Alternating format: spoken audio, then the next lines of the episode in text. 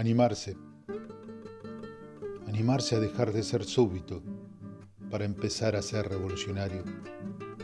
Animarse a sentir en criollo para estar más cerca de Chuquisaca o Potosí que de Londres o Madrid. Animarse a desobedecer las voces conocidas para empezar a escuchar la propia voz.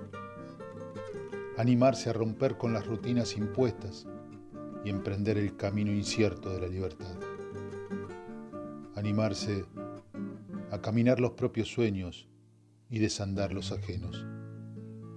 Animarse a soltar los miedos que suponen el abandono de las pequeñas seguridades. Animarse a pensar nuevos escenarios al reparo de lo incipiente, prescindiendo de la cordura imperante.